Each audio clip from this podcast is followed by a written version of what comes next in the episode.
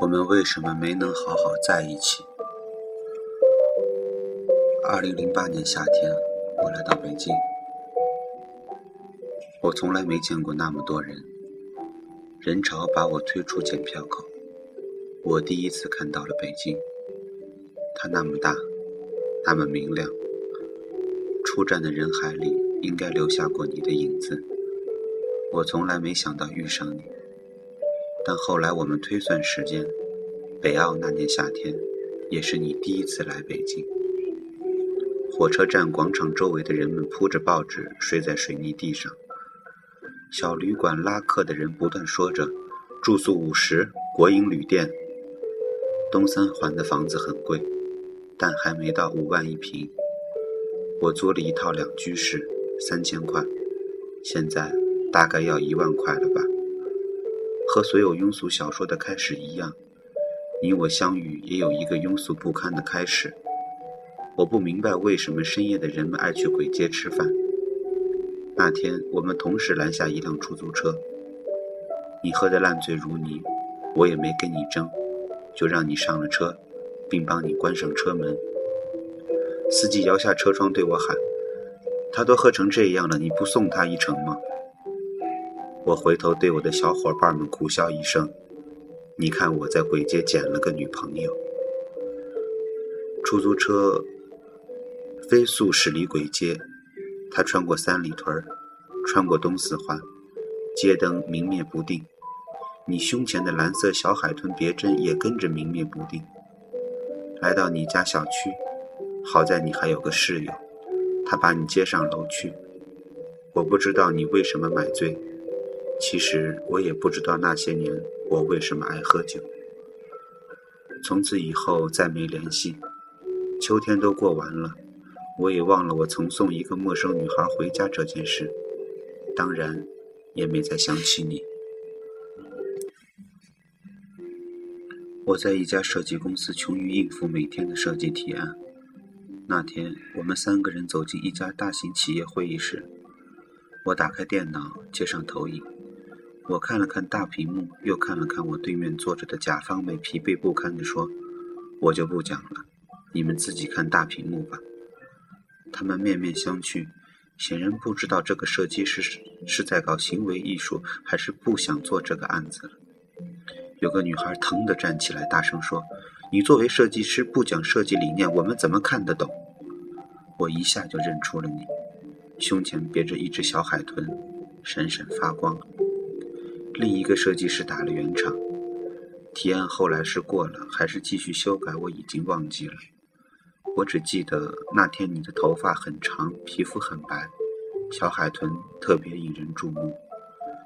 接下来的交往顺理成章。等到我们两个人搬到一起的时候，北京刚好下了第一场雪。我送你一只金色小海豚，西单买的，一千零二十八块。下第三场雪的时候，我们已经学会彼此指责，你也学会了假装无意查看我的手机以及 QQ 聊天记录。这是一个多么可怕的习惯！那时我们都不知道。至今我仍然痛恨有些女同事在聊天的时候总爱用“亲”或者“亲爱的”当开头。有些事情无法解释，但偏偏你什么都要个解释。你跟我们公司前台成了好朋友，实际上，你只是想知道我几点到公司，几点离开。你把我所有的朋友电话都存了一遍。那时候我们不知道，爱情是世界上最没有安全感的东西。可偏偏我们所有人都在这上面寻找安全感。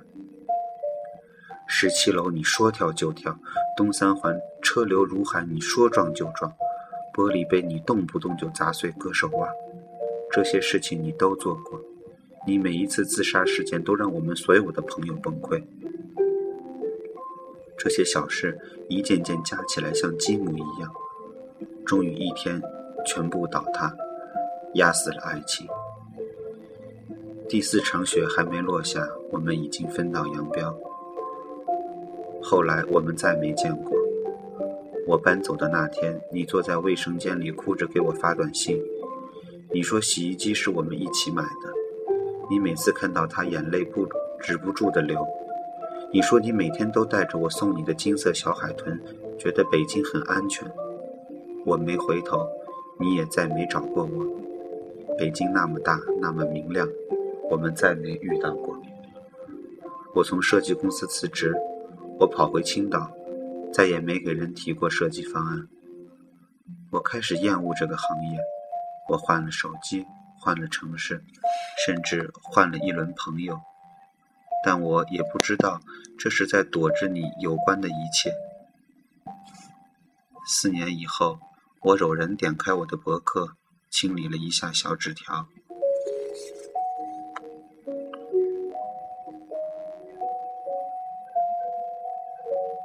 上面说：“对不起，我控制不了我自己，我没办法不查看你的手机，没办法不任性胡闹，我错了，我会改的。”如果看到这条留言，给我打电话吧。四年后我才看见，顺着你的博客，我点开你的微博。二零零九年空白，二零一零年空白，二零一一年你遭遇了浪漫求婚，上千朵玫瑰。二零一二年你们在五星酒店举办婚礼，声势浩大。我像疯了一样去看你每一张照片。你所有的衣服上都没有那只金色小海豚。你的老公算是个大 V，衣着讲究，蓝黑色西服，带暗纹的皮鞋，黑色衬衣，一看便是出自你的选材与搭配。我也见过你老公，我们一起喝酒，听他吹牛逼，听他如何一边花天酒地，一边哄好老婆。他说他回家前他会删除所有的应用程序，微博、微信。甚至那些我从来没用过的陌陌，他在说你们无比恩爱的时候，眼里闪过一丝狡黠。如果能骗你一辈子，那也是幸福吧。我这样盯着他的手机想，你不知道，五年以后，我把你的一些故事写成一剧本，拍成电影，名字叫《我想和你好好的》。当我看完这部电影，我才明白，当初我们为什么没能好好在一起。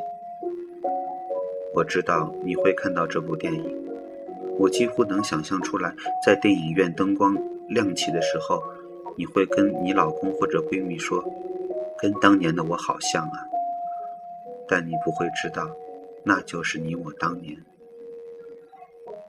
你也不会知道，二零零八年那个秋天，你在鬼街喝得烂醉如泥的深夜，那个送你回家的人，是我。